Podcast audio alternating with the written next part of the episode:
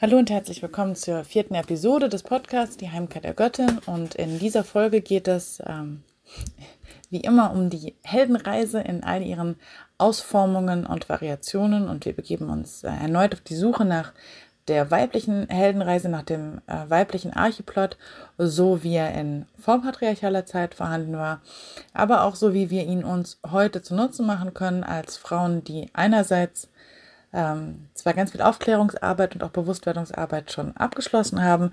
Die meisten Frauen, die in der ähm, die in den westlichen Industrienationen leben, haben durchaus einen Begriff von Feminismus, auch davon, was patriarchale Unterdrückung bedeutet, wo wir sie zu spüren bekommen, wo sie ähm, sehr stark spürbar ist, wo sie vielleicht nur subtil vorhanden ist.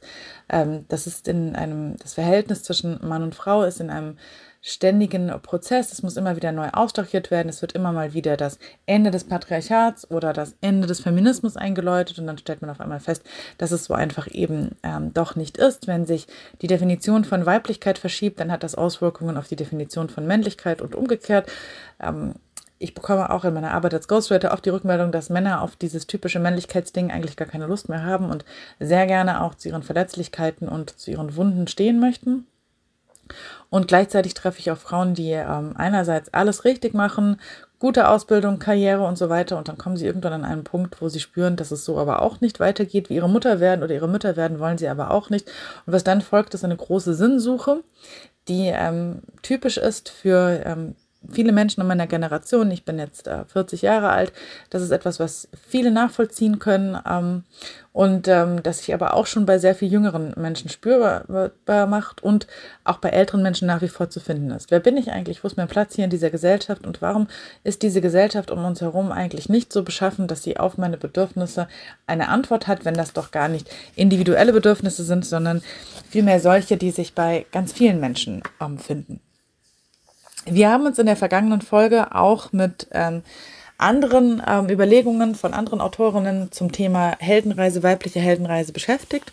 Und tatsächlich habe ich eine Autorin dabei nicht erwähnt. Das ist äh, Gertrude Croissant, die im Odenwald lebt und wirkt. Eine ähm, Psychoanalytikerin, die sich mit der transpersonalen Psychologie beschäftigt, dazu auch schon viele Bücher geschrieben hat. Und ähm, zwei Bücher sind jetzt äh, dieses Jahr herausgekommen unter anderem der Band 2 Wandlung und Heilung in der transpersonalen Psychologie und der Buch, das Buch heißt Die mythische Reise, der archetypische Weg des Helden. Und natürlich zum einen war ich schon vorher Fan von Frau Croissant und natürlich habe ich mir das nicht entgehen lassen, dass wenn sie jetzt über die Heldenreise schreibt, dass ich das natürlich auch lesen möchte. Sie ähm, entdeckt das gleiche wie ich, ähm, nämlich dass die Heldenreise, so wie wir sie zelebrieren und kennen und wie sie in vielen Filmen uns vorgelebt wird, auf Frauen nicht passt und äh, ihnen auch nicht entspricht, auch archetypisch keine Resonanz erzeugt. Das heißt, wir finden uns tatsächlich darin nicht wieder.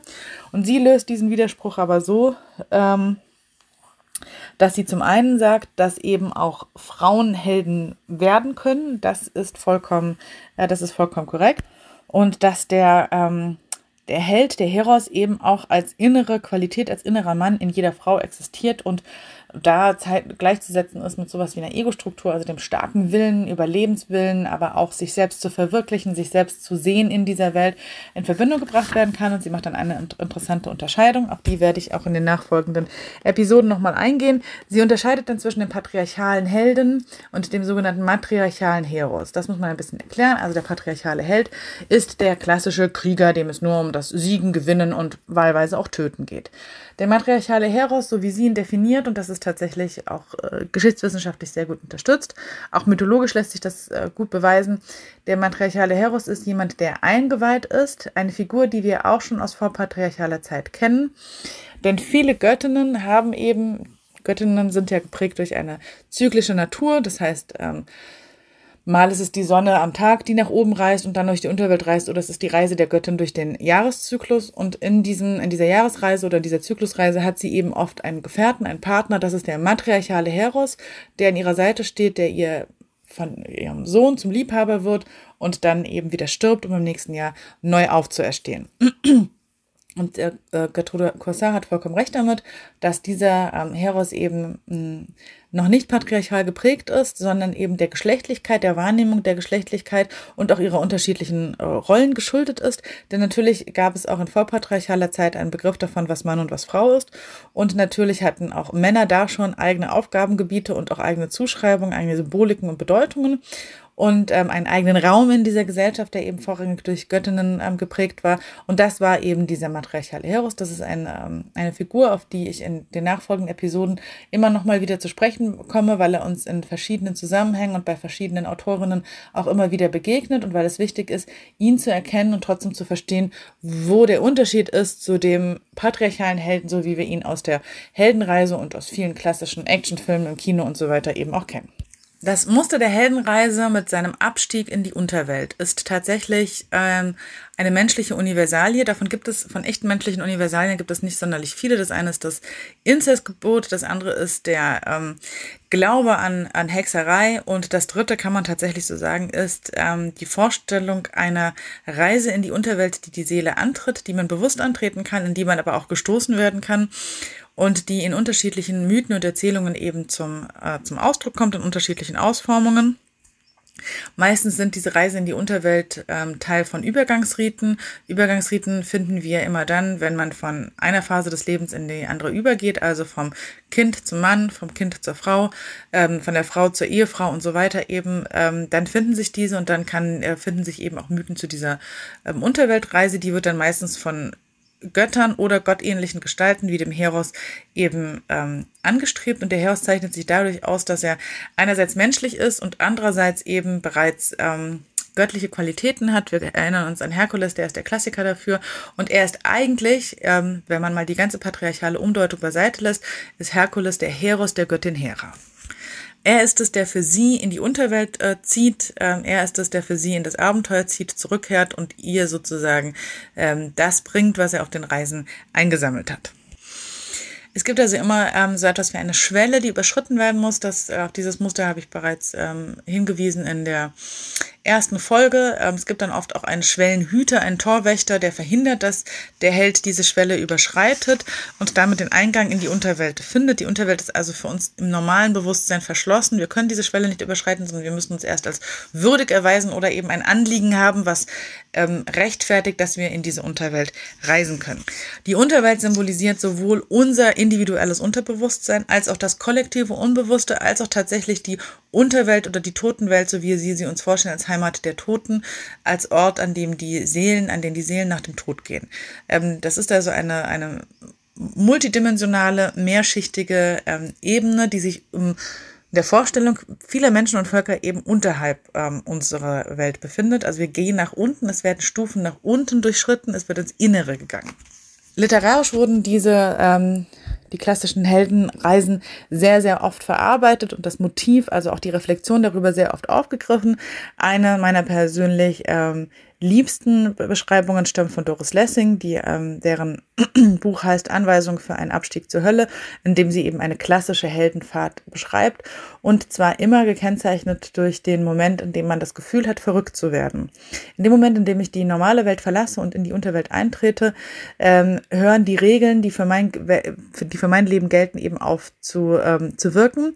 Das macht sich zum einen immer bemerkbar an der Zeitlichkeit. Menschen, die in der Unterwelt verweilen, für die vergehen nur wenige Minuten oder Stunden. Wenn sie zurückhören, können draußen aber Jahre und Jahrhunderte vergangen sein. Das macht sich aber auch bemerkbar darin, dass auf einmal Übersinnliches möglich ist, dass wir unseren Sinnen nicht mehr trauen können, ähm, dass wir nicht wissen, ob wir uns Sachen einbilden, also Schreckgespenster, die aus unserer Vergangenheit auftauchen, denen wir uns zu stellen haben. Auf einmal gerät also alles in, ähm, in Unruhe und man kann fast davon ausgehen, dass ähm, in der Unterwelt nichts mehr so ist, wie es scheint und ähm, die Dinge äh, geradewegs auf den Kopf gestellt werden. Interessanterweise ist ein ähm, Symbol für diese Unterwelt eben auch das Labyrinth, eines der ältesten archetypischen mythologischen Mustervorgabenorte überhaupt, die existieren. Sie stehen für das Labyrinth der Seele, durch das wir irren können und es sind zum Beispiel auch Teil der eleusischen ähm, Mythen, in denen das Labyrinth ganz bewusst angelegt wird, in das Teil des Rituals ist. Wir tauchen ein in das Labyrinth und wissen nicht, was wir im Inneren finden werden, geschweige denn, ob wir den Weg wieder hinausfinden können. Und wenn wir Pech haben, irren wir unser Leben lang durch, ähm, durch ein Labyrinth. Das Labyrinth ist ein ganz, ganz wichtiger Moment, der in der klassischen Heldenreise nicht mehr auftaucht. Da geht's runter in die Unterwelt und dann wird gekämpft, gesiegt und wieder nach oben gereist.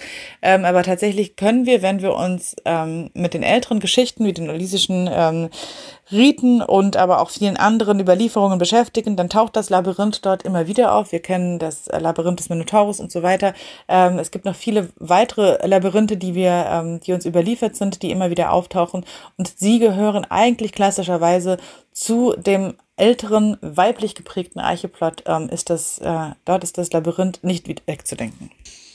Gertrude Croissant, die eben schon sehr, sehr viele Menschen, ähm, vor allen Dingen Frauen auf ihren Wegen zur Heilung begleitet haben, hat ein tiefes Wissen auch über diesen ähm, ursprünglichen weiblichen Archeplot und über die Heldenreise ähm, zusammengetragen. Ähm, da spricht ganz viel Erfahrungswissen eben auch draus. Sie beschreibt eben, dass in der Tiefe der Unterwelt der männlich geprägte Heros ähm, auf das Weibliche stößt. Ähm, sie nennt es nicht die Göttin, aber es ist tatsächlich das, um was es geht. Und gleichzeitig äh, greift sie eben auch nochmal auf, warum die Heldenreise von einem männlichen Archetypus geprägt ist, greift auch das äh, von mir bereits genannte Zitat von Joseph Campbell auf und ähm, erklärt eben, kommt zu der gleichen Erklärung wie ich, die ähm, Frauen brauchen die Heldenreise nicht, weil sie aufgrund der zyklischen Natur ihrer Körper bereits an diesen, ähm, an diese verschiedenen Wirklichkeiten, an diese verschiedenen Welten ähm, gebunden sind und in sie eintauchen können.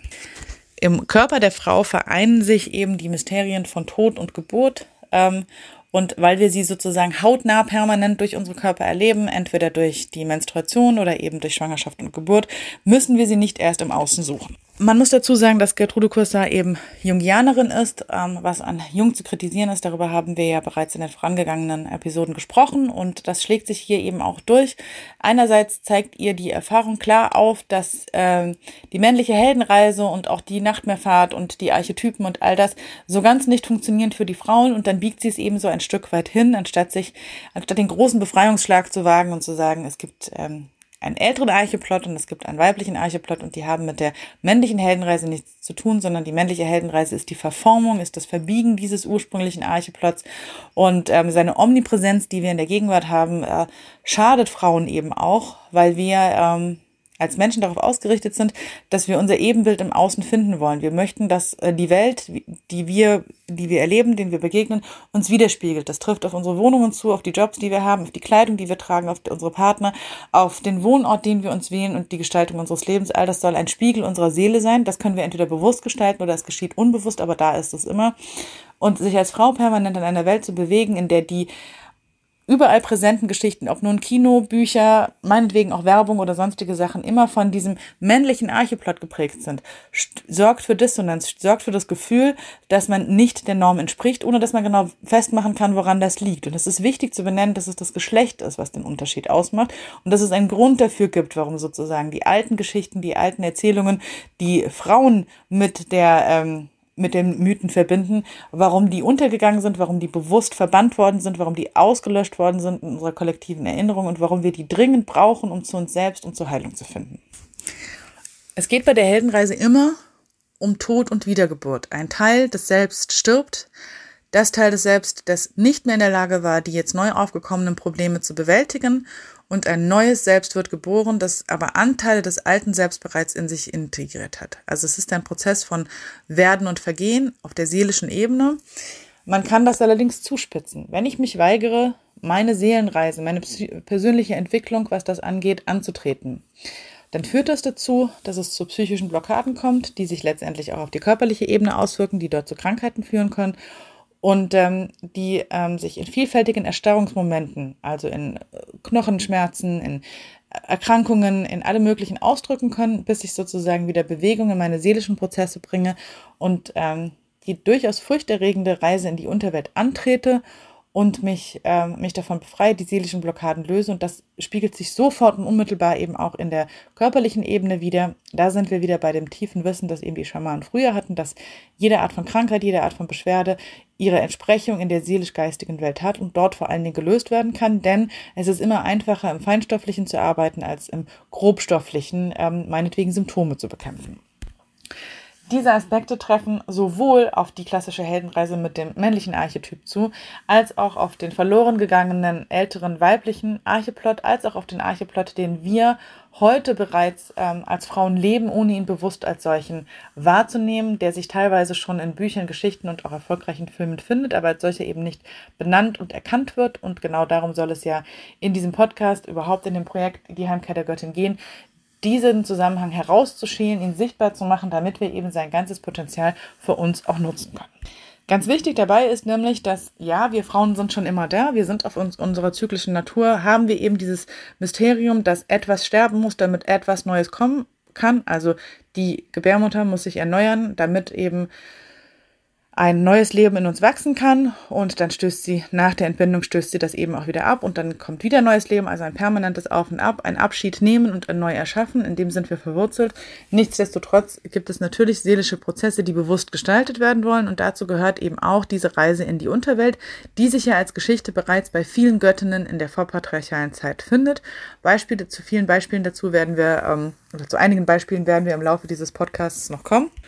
Und es ist wichtig, dass ich mich als Frau damit eben auch identifizieren kann, dass ich für mich begreifen kann, dass die Reise in die Unterwelt für mich eine Option ist, um mich dem zu stellen, was da in meinem Unterbewusstsein ähm, vor sich hin wirkt ähm, und vielleicht dafür sorgt, dass es mir körperlich nicht gut geht, dass ich ungeklärte Symptome habe. Und meistens hat man ja, wenn man in sich hineinhorcht, schon ein Gefühl dafür, dass da unten etwas ist, was vor sich hingärt und was gesehen, gelöst und aufgenommen, was ins Licht getragen werden möchte.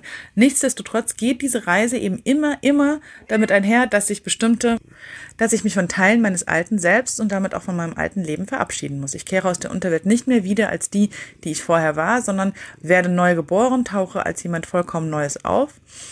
Was aber tatsächlich dann den entscheidenden Unterschied macht, ist, wie diese Reise in der Unterwelt für die Göttinnen beziehungsweise für die Frauen abläuft. Und da gibt es tatsächlich Abweichungen, auch was den Eintritt in die Unterwelt und auch die Rückkehr davon ähm, ausmacht. Da gibt es tatsächlich Abweichungen. Also Männern und Frauen ist es gleich, auch schon in vorpatriarchaler Zeit, dass diese Reise in die Unterwelt angetreten wurde.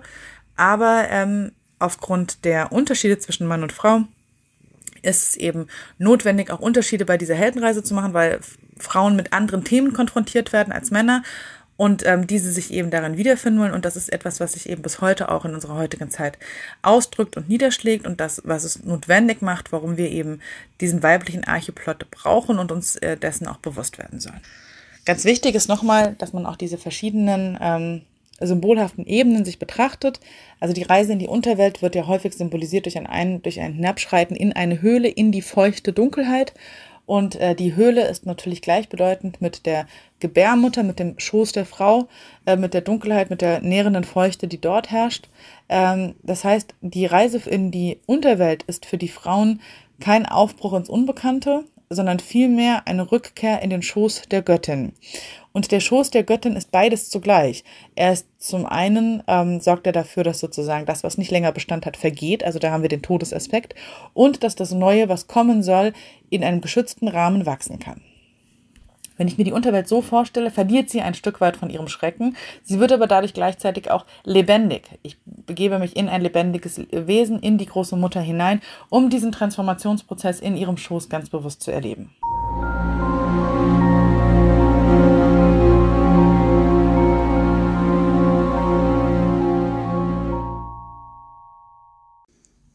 Was Gertrude Costa in ihrem Buch ähm, anspricht, geht zurück auf die Forschungsergebnisse von Heide Göttner Abendroth.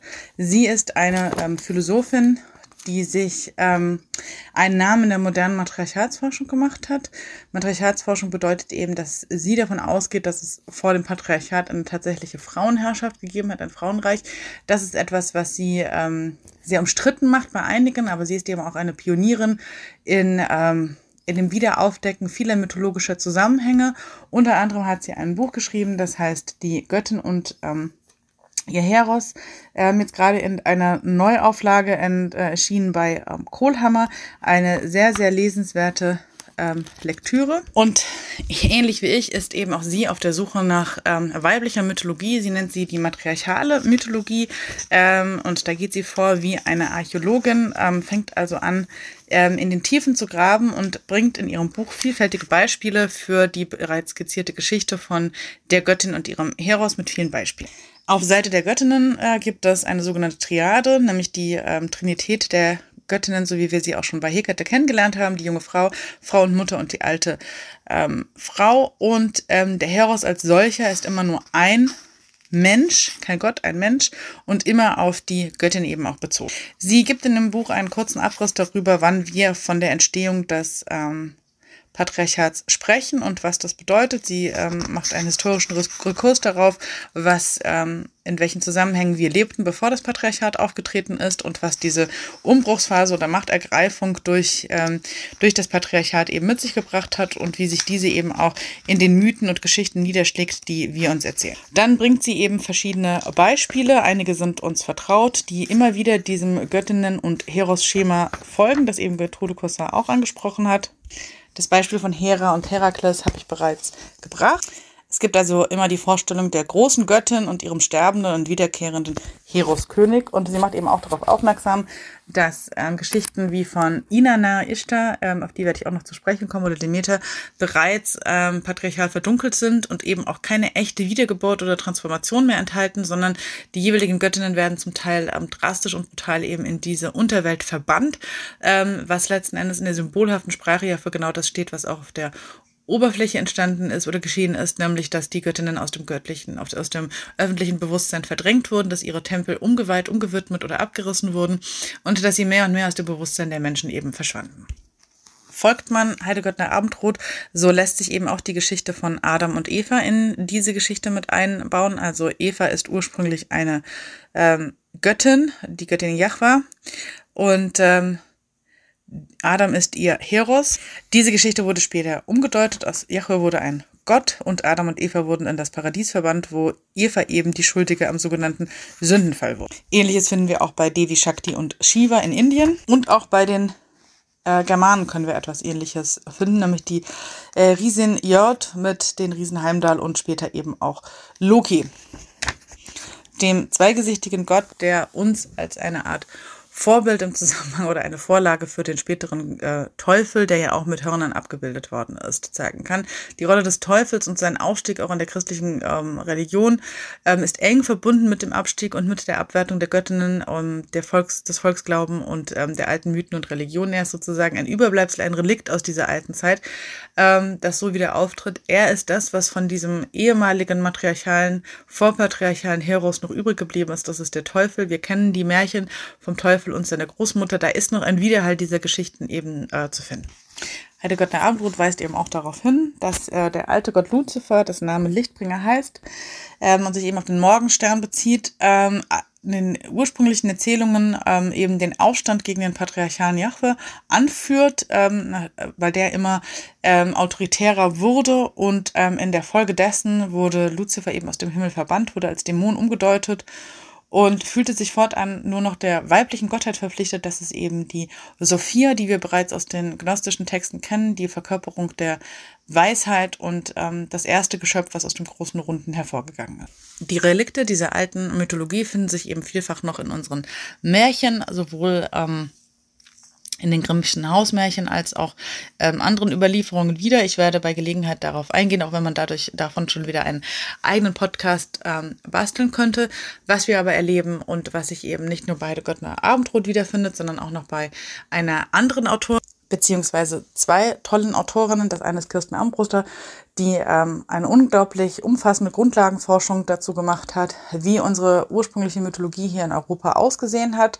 Ähm, unter anderem ist sie dem Jakobsweg, so wie wir ihn kennen, nachgespürt und hat herausgefunden, dass es eigentlich ein uralter weiblicher Einweihungsweg, nämlich der Muschelweg, ist eine faszinierende Lektüre, die ich nur empfehlen kann. Und die andere Autorin ist Birgit Weidmann, die ein, ein dreibändiges Opus über die verlorene Göttin geschrieben hat und in der sie mit einer unglaublichen tiefen Kenntnis eben genau das beschreibt, was Heide Göttner Abendrot hier jetzt kurz zusammengefasst hat und was ich auch nur zusammengefasst äh, gefasst wiedergeben kann. Aus den die Göttinnen erst, oder anders ausgedrückt, aus der großen Mutter, aus der Erfahrung, dass wir alle von einer Mutter abstammen, was sich eben auch im mythologischen niedergeschlagen hat, gehen die Emanationen der vielen unterschiedlichen regionalen Göttinnen hervor, die teilweise auch untereinander ausgetauscht werden durch Handel, durch Heiraten und so weiter. Also Hekate ist zum Beispiel eine Göttin, die weit gewandert ist. Und mit dem Aufkommen des Patriarchats, also mit dem Entstehen der der großen Staaten und das Aufkommen des Kriegers ähm, brauchen wir eben nicht mehr länger den äh, matriarchalen Heros, sondern wir brauchen einen echten Krieger, einen echten Helden, der eben auch bereit ist, Blut zu vergießen, ähm, der sich nicht mehr an die Regeln hält, die die Göttin vorgibt, sondern der seinem, äh, der seinem Herrn folgt die Göttin kommt, bekommt zunächst diesen Heros an die Seite gestellt, der stirbt dann nicht mehr. Er bleibt, ihr Sohn gewinnt immer mehr an Macht und verdrängt sie dann schließlich von ihrem, von ihrem Thron, übernimmt die ganze Geschichte und die Göttinnen werden vielfach ähm, umgedeutet, werden auf einzelne Aspekte, wie zum Beispiel die Fruchtbarkeit, ähm, verringert oder eben ganz als äh, dämonenhafte Gestalten, wie wir das bei Lilith oder auch bei Hekate haben, ähm, übernommen und überleben aber so in den Grenzbereichen unseres Bewusstseins, wo sie eben als Symbole, als Archetypen nach wie vor existieren und für uns auch abrufbar und erreichbar sind. Sie finden nur eben nicht mehr an der Oberwelt, an der Oberfläche und den dortigen Geschichten statt. Sie werden im Geheimen weitergegeben in den äh, Strömungen des kollektiven Unbewussten und eben auch in den Geschichten, die sich das Volk, das nicht schriftkundige Volk, ähm, weiter erzählt hat. Es gibt da auch verschiedene Zwischenstadien. Zum Beispiel wissen wir, dass ähm, in der nordischen Mythologie vermutlich viele der alten Göttinnen, wie zum Beispiel Hel, auf sehr alte Muttergöttinnen zurückgehen und vermutlich auch zuerst da gewesen sind.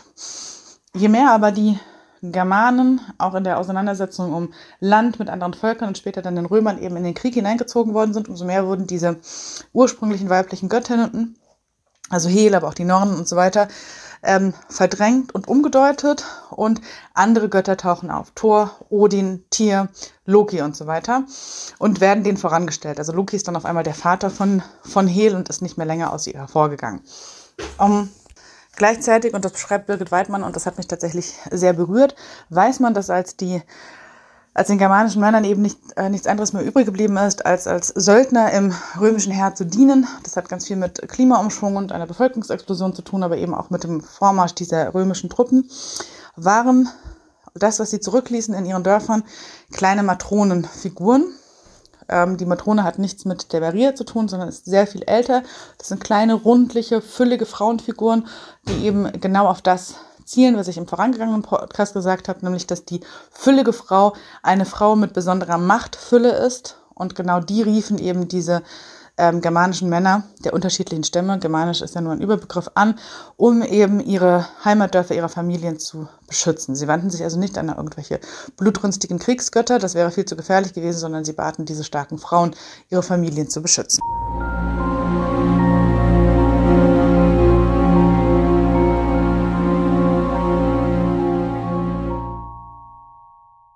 Jede Heldenreise, ob die männliche, weibliche oder welche auch immer es gegeben haben mag, führt uns immer in die Unterwelt. Was ist diese Unterwelt? Zunächst einmal ist es unsere persönliche Unterwelt, unser Unterbewusstsein, all die Dinge, die wir nicht im Alltag in unserem Bewusstsein präsent haben. Es ist der Ort unserer verdrängten Triebe, Träume, aber auch all der Dinge, die uns so sehr verletzt haben, dass wir ähm, nicht mehr in unserem Alltagsbewusstsein über sie nachdenken möchten. Also genau das, was ein Trauma definiert. Eine Art von Ereignis, das über unser Leben hereingebrochen ist und das wir nicht bewusst verarbeiten und in unsere Lebensgeschichte integrieren konnten. Auch die werden in die Unterwelt abgeschoben und dort abgespeichert. Es geht aber auch um äh, andere Erkenntnisse, die wir über uns, unser Leben und unsere Umwelt haben. Also all die Teile unserer Persönlichkeit, die uns nicht gefallen, weil sie als nicht gut, als nicht rein, als nicht sauber betrachtet werden, als schuldhaft, mit Scham behaftet, als äh, Eigenschaften, die uns nicht zugestanden werden. Frauen haben in diesem Bereich ähm, sehr viel mehr ähm, zu entdecken und auch zu finden, weil wir durch ähm, die patriarchale Sozialisierung dazu neigen, dass wir alles Mögliche an uns äh, ablehnen. Das kann zum einen äh, sexuelles Begehren sein, das können die Dinge sein, in denen wir vielleicht gewalttätig oder grausam sind und wenn es nur in unseren Gedanken ist. Das kann die Absicht zu zerstören sein, aber auch einfach nur egoistische Gedanken, die wir über den Tag haben, wenn wir zum Beispiel Mütter sind, andere Menschen versorgen, ähm, wenn wir in einer Partnerschaft Treue und Fürsorge leben, aber ähm, sich immer wieder auch mal etwas anderes in unserem Inneren regt. Diese Aspekte teilen wir uns mit den Männern, doch ich möchte an der Stelle auf einen ganz wichtigen Aspekt hinweisen und der ist, dass sich Frauen häufig schuldig fühlen, allein für den äh, Umstand, dass sie eine Frau sind. Frauen werden nach wie vor als die Abweichung der Norm betrachtet. Die Norm, das sind die Männer. In der Medizin, der Politik, in gestalterischen Positionen, also Führungspositionen, in Entscheidungspositionen. Die Norm in der Welt sind die Männer. Das war lange eben auch sprachlich der Fall, ähm, ist aber auch immer noch in unserer Realität der Fall. Männer sind ähm, mächtiger, Männer müssen sich weniger rechtfertigen, Männer genießen Privilegien und Frauen lernen irgendwann an irgendeiner Stelle in ihrem Leben, dass sie davon ausgeschlossen sind und dass ihr Frausein dafür sorgt, dass sie keinen Zugang zu diesen Privilegien haben und dass sie sogar noch dafür diskriminiert werden. Die Diskriminierung von Frauen läuft auf vielen Ebenen ab. Sie kann sexueller Natur sein, sie kann damit verbunden sein, dass Frauen äh, Gebärfähigkeit mit sich bringen. Sie haben aber auch ganz oft etwas mit dem Körper der Frau zu tun. Ähm, ich habe bereits über dicke Frauen gesprochen. Eine ähnliche Diskriminierung trifft eben auch die alten Frauen. Jede Frau, das fängt manchmal schon ab 30 an, aber ganz gewiss ab 40, muss sich damit auseinandersetzen, dass sie aufgrund ihres Alters und auch ihrer abnehmenden Gebärfähigkeit zum alten Eisen gehört, dass sie zu einer alten Jungfer wird, zu einer alten Schabracke. Dieses Schimpfwort haben ähm, viele alte Frauen, ältere Frauen schon äh, gehört. Frauen, die älter sind und die wir trotzdem bewundern, wie zum Beispiel ähm, Madonna oder andere Ikonen, Ikonen werden vor allen Dingen dafür gelobt, dass sie es schaffen, immer noch sehr jung auszusehen, sich fit zu halten, ihr Alter zu verbergen. Ähm, Frauen, die ihrem, sich ihrem Alter gemäß ähm, zeigen, die zeigen, dass sie graue Haare haben, dass sie Falten haben, dass die Haut zu hängen beginnt, die werden mit ähm, ganz viel Ekel ähm, überschüttet, ähm, einfach für ihr Sein dass ähm, die Existenz älterer Frauen, das Wissen, das sie in sich tragen, das Körperwissen, das sie in sich tragen, aber auch das Erfahrungswissen, das besitzt in unserer Gesellschaft keinerlei Wertigkeit mehr. Sie werden nicht wie in früherer Zeit ähm, als Quelle der Weisheit, ähm, als Quelle sozialen Wissens ähm, akzeptiert und auch in die Gesellschaft integriert. Und vor allen Dingen sind sie ähm, stark davon betroffen, dass wenn sich ihr Partner, ihr Ehemann von ihnen trennt und eben sich ein jüngeres Modell sucht, wie das ja häufig der Fall ist, das ist ja schon ein Klischee, dass sie dann vollkommen ausgeschlossen werden aus der Gesellschaft. Es gibt viele ältere Frauen, und ich spreche jetzt von Frauen jenseits der 50, die sowohl mit existenziellen und materiellen Problemen zu kämpfen haben, weil sie ihre entscheidenden Jahre eben der Familie gewidmet haben, weil sie diesen Deal mit einem Mann eingegangen sind und gesagt haben, ich trete kürzer, ich verzichte auf meine Familie, ich kümmere mich um die Familie. Und dann feststellen müssen, wenn der Job sozusagen gemacht ist oder halb gemacht ist, ähm, schert der Mann aus und ähm, fängt einfach nochmal von vorne an, ähm, holt sich eine zweite Jugend, indem er sich eine jüngere Frau sucht und sie wird aussortiert. Sie bleibt zurück. Sie ist die weniger begehrenswerte, weil sie eben älter ist, weil sie ihre Jugend verloren hat. Und es fällt äh, diesen Frauen oftmals sehr schwer, neue Gefährten zu finden, weil auf dem Datingmarkt eben die Frauen unter 30 diejenigen sind, die begehrenswert sind und nicht die älteren Frauen. Ähm, weil man sie als bedürftig hinstellt, als Frauen, die verzweifelt auf der Suche nach einem Partner sind. Es gibt eine ganze, in Anführungszeichen, Industrie sogenannter ähm, Romance-Scammer von Leuten, die ähm, Frauen auf Social Media äh, vorgaukeln, in einer Beziehung mit ihnen zu sein und ähm, am Ende nur ihr, ähm, ihr Geld wollen. Und da wird dann immer gesagt, wie kann man denn nur so blöd sein und auf so etwas hereinfallen? Ich glaube, da wird ähm, einfach ausgeblendet, dass äh, ältere Frauen sehr wohl immer noch ähm, Bedürfnisse haben, dass sie sich wünschen, geliebt zu werden, aber dass sie sich auch wünschen, sexuelle Beziehungen zu haben. Darüber darf nicht gesprochen werden. Das ist ein großes, großes Tabu.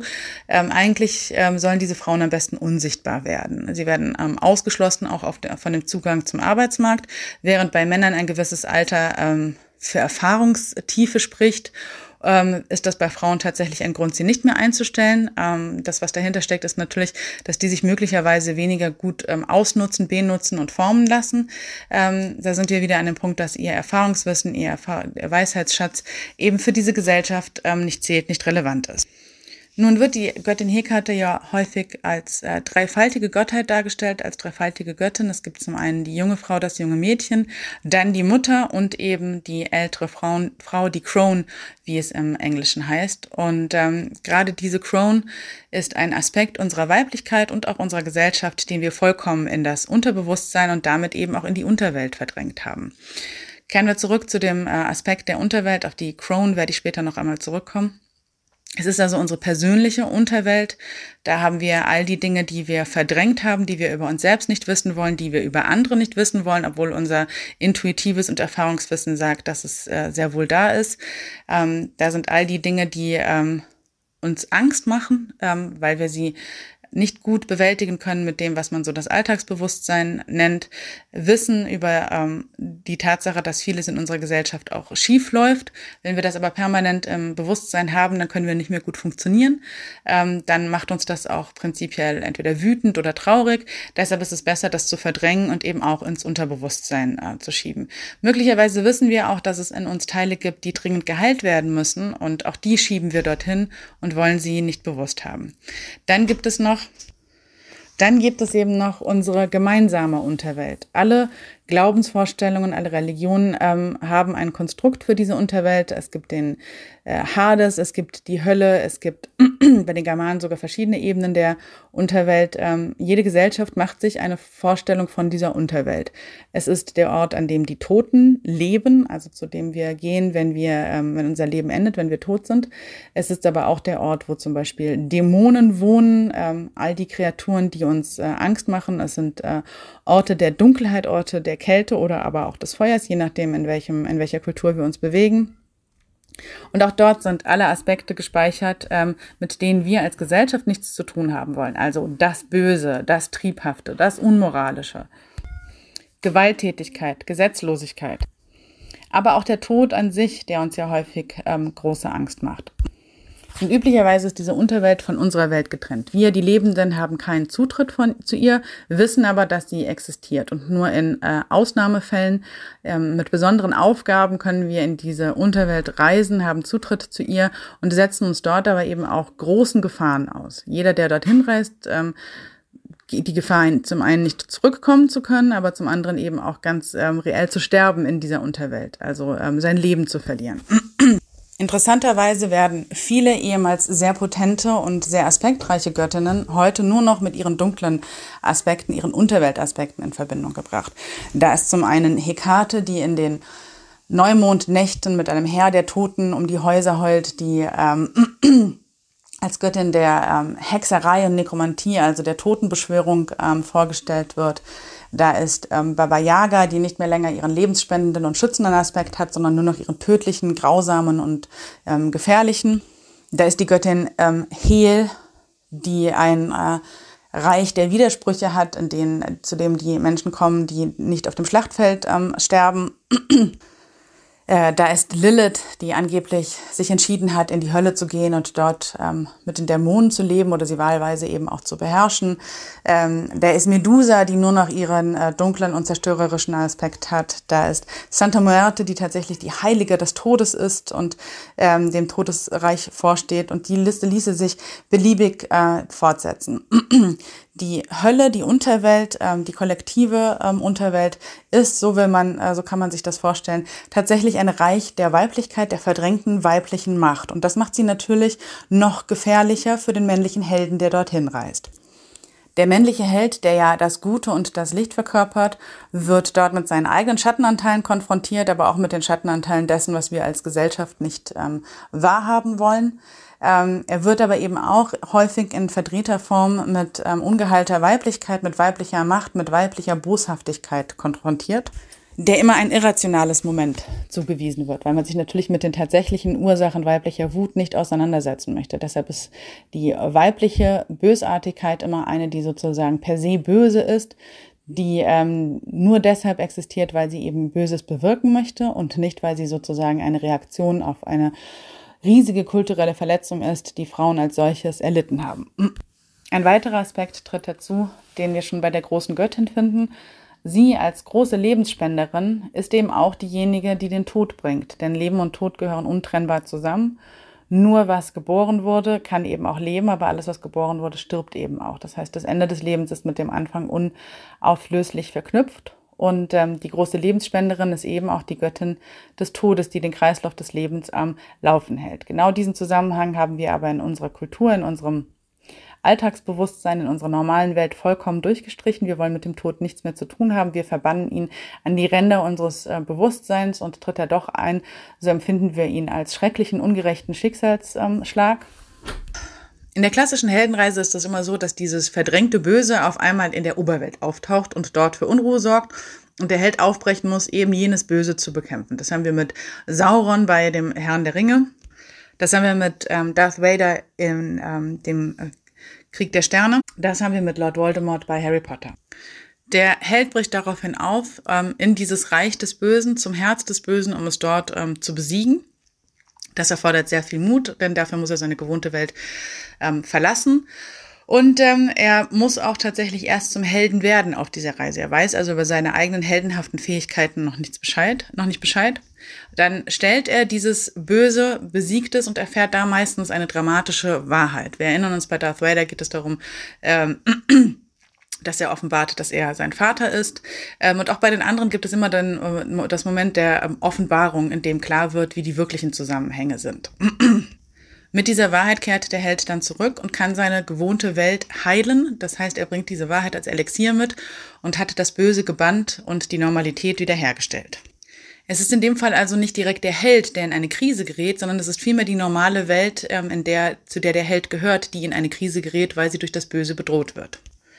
Die Motive dieses Bösen werden entweder im Dunkeln gelassen oder aber sie sind ganz niederer Natur. Es geht um äh, Macht, es geht um Gier, es geht aber auch oft einfach um, um die Lust an Zerstörung, also die ähm, Unmöglichkeit, das Gute zu ertragen und das deshalb zu attackieren. Es findet sich also eine klare Einteilung der Welt in Gut und Böse und der Held ist der Agent des Guten, der gegen die Agenten des Bösen kämpft. Das Böse wiederum wird vernichtet, nicht integriert, sondern es wird vernichtet und der Held kehrt in seine normale Welt zurück, immer wissend, dass das äh, Böse eben auch wieder ähm, hervorbrechen kann und dass es möglicherweise notwendig ist, in erneute Schlachten zu ziehen. Das Böse wird verkörpert durch alle Aspekte, die eben auch die Unterwelt beinhaltet. Den Tod, die Zerstörung, die Triebhaftigkeit, die Abwesenheit von Moral, das reine Regieren von Interessen ohne Rücksicht zu nehmen, die Bereitschaft, anderen Schaden zuzufügen oder Gewalt auszuüben, Grenzen zu übertreten, Gesetze zu brechen oder Gesetze überhaupt nicht erst anzuerkennen. Am Ende der männlichen Heldenreise sind alle erleichtert, denn der Held hat gewonnen, das Böse ist gebannt und alle können sich wieder ähm, sicher sein, dass sie eben auf der Seite des Guten stehen. Das ist einer der wichtigen Aspekte, warum die männliche Heldenreise für die Frauen wenig Heilung anzubieten hat. Denn viel von diesem Bösen ist eben kulturell determiniertes Böse und da steckt eben ganz viel der verdrängten weiblichen Macht drin.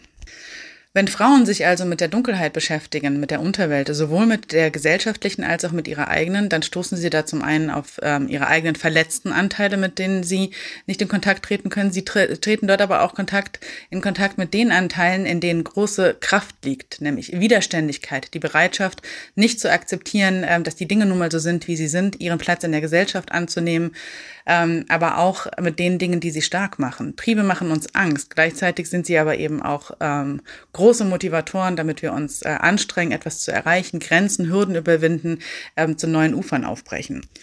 Und viele Regeln, vor allen Dingen die moralischen, sind eben auch dazu gemacht, Frauen klein zu halten und weiterhin zu unterdrücken.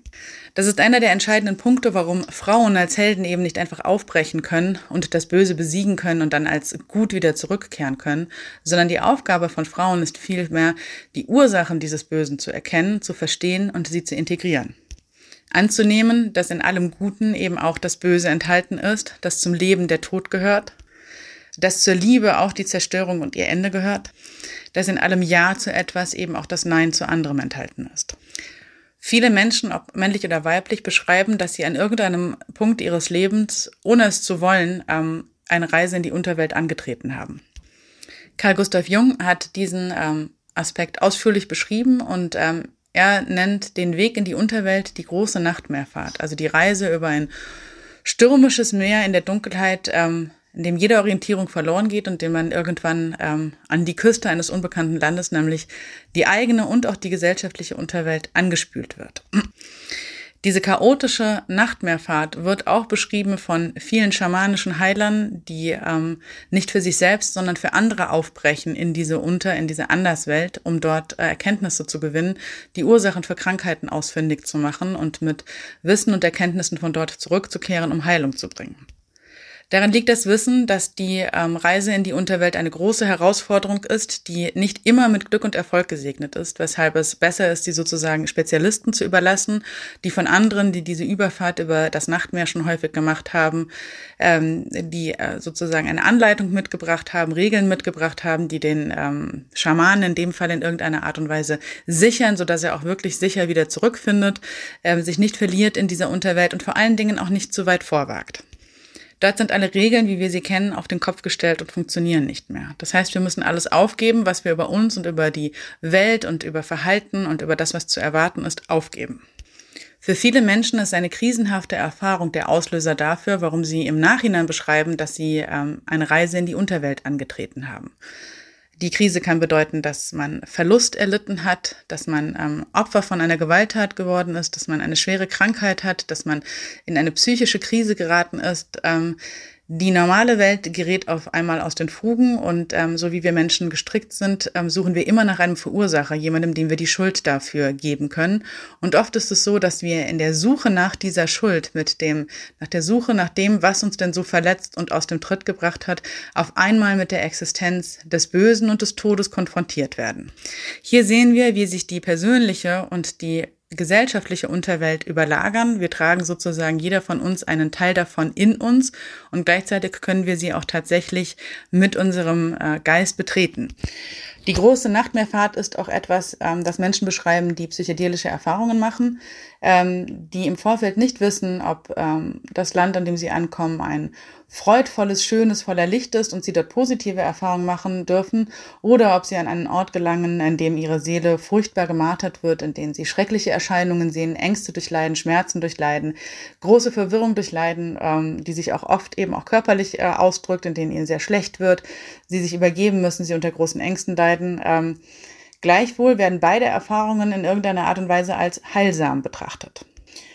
Und obwohl das Wissen über die männliche Heldenreise sehr weit verbreitet ist ähm, und auch äh, das Wissen darüber, dass es eine Unterwelt gibt, gibt es doch nur wenig Wissen in unserem Alltag, das verfügbar ist, wie wir denn Zugang zu dieser Unterwelt erlangen. Dafür wird auch gewarnt, denn ähm, jeder, der sich dorthin bewegt, ähm, läuft eben Gefahr, nicht wieder freigelassen zu werden, dort bleiben zu müssen oder als etwas zurückzukehren, ähm, was in diese Welt nicht mehr integrierbar ist. Ganz real birgt es eben auch die Gefahr, den Verstand zu verlieren, also nicht mehr zurück in ein Alltagsbewusstsein kehren zu können. In ein Alltagsbewusstsein, in dem wir funktionieren, in dem es eine Zeitlichkeit gibt, äh, in der wir uns selbst als größten Teil gut betrachten und auch die ähm, Welt, in der wir uns bewegen, als gut betrachten mit einigen Fehlern, sondern tatsächlich ist es die, das Anerkennen der Allgegenwärtigkeit des Bösen, über die viele Menschen den Verstand verlieren, paranoide Gedanken bekommen, ähm, sich verfolgt sehen, ähm, möglicherweise sich selbst als etwas Böses betrachten, also die sich von dieser Erkenntnis nicht mehr erholen. Hier ist einer der fundamentalen Unterschiede zwischen der männlichen und weiblichen Heldenreise zu finden. Frauen und ähm, eben auch die Göttinnen, die in die Unterwelt reisen, finden dort die abgespaltenen und durch das Patriarchat abgetrennten Anteile ihrer eigenen Macht. Ähm, und Macht bedeutet eben auch, dass man die Macht hat, zu zerstören, zu vernichten, sich über die Gegebenheiten ähm, hinwegzusetzen, sich nicht mehr zu fügen, die eigene Rolle nicht mehr anzunehmen und ganz klar zu adressieren, an welchen Punkten man auch nicht mehr bereit ist, die Schuld für andere mitzutragen. Frauen werden vielfach bei ihren Reisen in die Unterwelt von diesen Vorstellungen falscher Schuld geheilt, in denen ihnen offenbart wird, wer sie denn verletzt hat, wer dazu beigetragen hat, dass es ihnen nicht gut geht, dass sie mit, ein, mit einem äh, durch Traumata äh, geprägten ähm, Alltagsbewusstsein durch die Welt laufen. Und sie finden Wahrheiten über sich selbst heraus. Sie finden Ressourcen, die sie vielleicht als Kind oder junge Frauen noch gehabt haben, die aber irgendwann verloren gegangen sind, weil sie keine Anerkennung erfahren haben, weil andere sie als bedrohlich empfunden haben, weil andere ihnen gesagt haben, dass sie entweder nicht gut genug sind oder dass sie schlecht sind, dass sie anderen damit schaden können. Sie finden wieder Zugang dazu. Mögen das kreative Fähigkeiten sein, kognitive Fähigkeiten sein, Ansichten und Erkenntnisse über die Welt, ähm, aber auch solche Dinge wie Anbindung an die eigenen Ahnen und ähm, an die Vorfahren. Denn auch die erwarten uns in der Unterwelt und ähm, auch denen können wir dort begegnen, ähm, können ähm, Familiengeheimnisse an das Bewusstsein bringen, können die ungehaltenen Anteile derer, die uns großgezogen haben, unserer Mütter, Großmütter ähm, entdecken und mit ihnen Kontakt treten und können erkennen, wie sie uns und unser Leben ge äh, geprägt haben. Während also für den männlichen Helden die Reise in die Unterwelt ähm, eine Reise ins Herz des Bösen ist, dass immer etwas bleibt, das außerhalb von ihm ist. Ähm, die einzige Integration, die stattfindet, ist, dass er erfährt, dass sozusagen dieses Böse einen Familienbezug zu ihm hat. Ist die Reise in die Unterwelt für viele Frauen weniger bedrohlich als tatsächlich eine Heimkehr zu ihrem wahren Selbst. Sie finden dort in der Dunkelheit ähm, tatsächlich Trost und Akzeptanz, das Gefühl, geliebt zu werden, das Gefühl, so richtig zu sein, wie sie nun einmal sind. Und ähm, auch die Erkenntnis, dass all die Schlachten, die sie schon geschlagen haben, all die Verletzungen, die sie schon überlebt haben, dazu zu ihrer großen Stärke beitragen. Sie bekämpfen das Böse also nicht und auch die Dunkelheit nicht, sondern akzeptieren und integrieren sie tatsächlich als einen Teil ihrer selbst und in dieser Akzeptanz und in dieser Integration liegt die wahre Freiheit und das wahre heilsame Potenzial dieser Reise in die Unterwelt. Die vermeintlich bösen oder dunklen Göttinnen wirken dabei wie ähm, Hebammen, wie ähm, freundliche Begleiter, die ähm, den Frauen beistehen auf diesem Weg in die Dunkelheit, auch wenn sie nicht immer als solche, ähm, als solche auftreten, sondern vielfach eben auch äh, harsch und rau sind in den Wahrheiten, die sie offenbaren.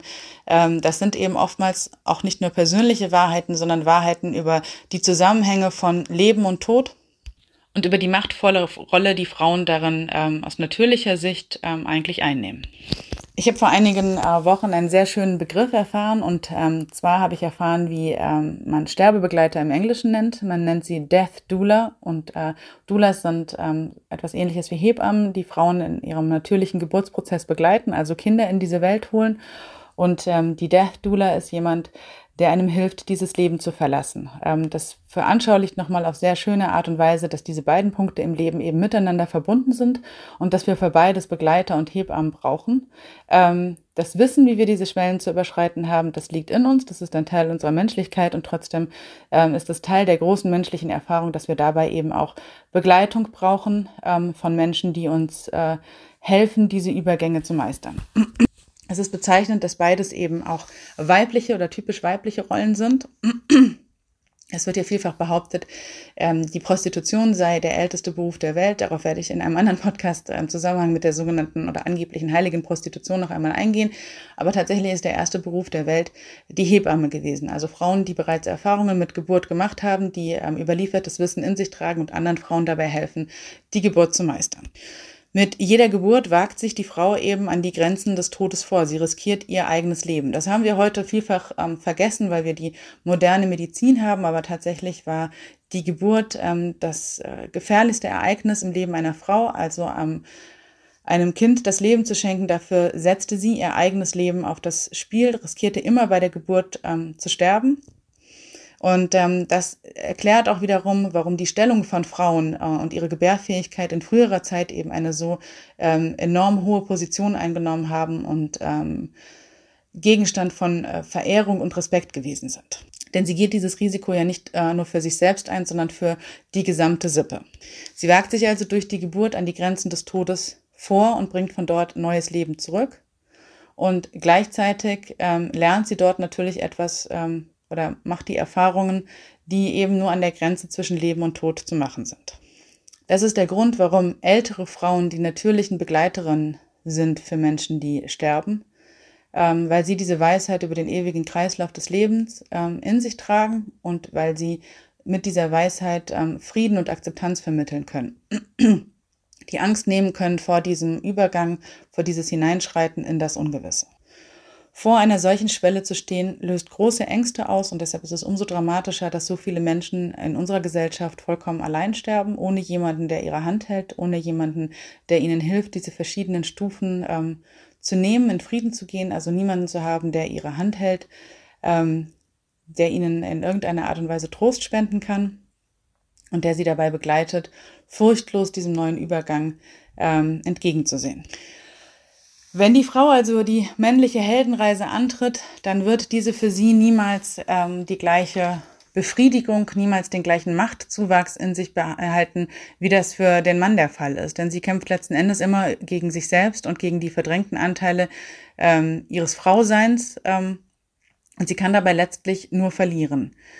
Bricht sie allerdings auf, um diese ähm, Anteile zu erfahren um sie anzunehmen als eine tiefe Wahrheit des Lebens, die tiefe Wahrheit des sowohl als auch anstatt des männlichen Entweder-Oders, dann kann sie Heilung erfahren für sich selbst und sie kann ähm, ihre Ahnenreihe heilen, die vielen Familientraumata, die oft über die Frauen ausgebracht worden sind und die weitergegeben werden von Generation zu Generation. Und sie kehrt zurück in Form eines gehalteren, eines, eines mehr integrierteren Ichs, ähm, das Kenntnis darüber hat, dass da, wo Licht ist, eben auch Schatten ist, dass die Dunkelheit ein, ein allgegenwärtiger Teil unseres Seins ist und ähm, dass nur in der Akzeptanz dessen tatsächlich wahrhafte Macht liegen kann und nicht in der Bekämpfung dessen. Die weibliche Heldenreise ist also immer eine Bewusstwerdung, ein Gewahrwerden und ein großes Erinnern an all die Anteile weiblichen Wissens, weibliche Erfahrungen, die aus unserer Gesellschaft und aus unserer kollektiven Erinnerung vollkommen ausgelöscht worden sind.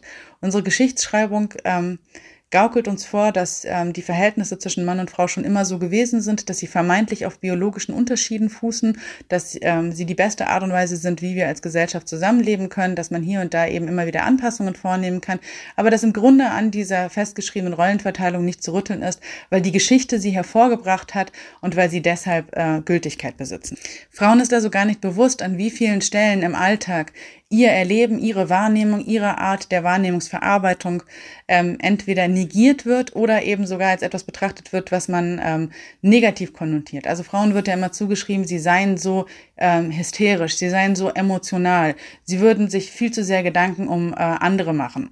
Sie seien auch nicht belastbar, sie seien nicht in der Lage, Machtkämpfe auszufechten, ähm, sie seien sensibel, ihre Aufgabe sei ähm, die Familie und natürlich die Fürsorge für ihren Mann.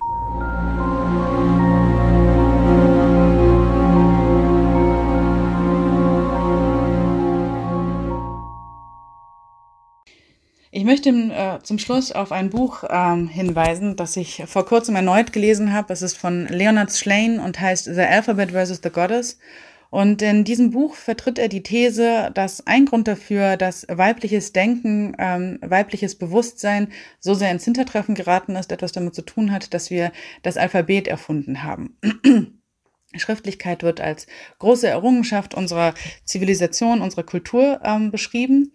Ähm, aber er erklärt eben, dass es zwei Formen von ähm, Bewusstsein gibt. Eine These, für die es ähm, viele Belege gibt, die ich auch fleißig zusammentrage und hier immer wieder vorstellen werde, ähm, und die damit zu tun haben, welche Gehirnhälfte vorrangig benutzt wird. Also die linke, die für logisches, rationales, lineares Denken zuständig ist, oder eben die rechte, die eher intuitiv und assoziativ arbeitet.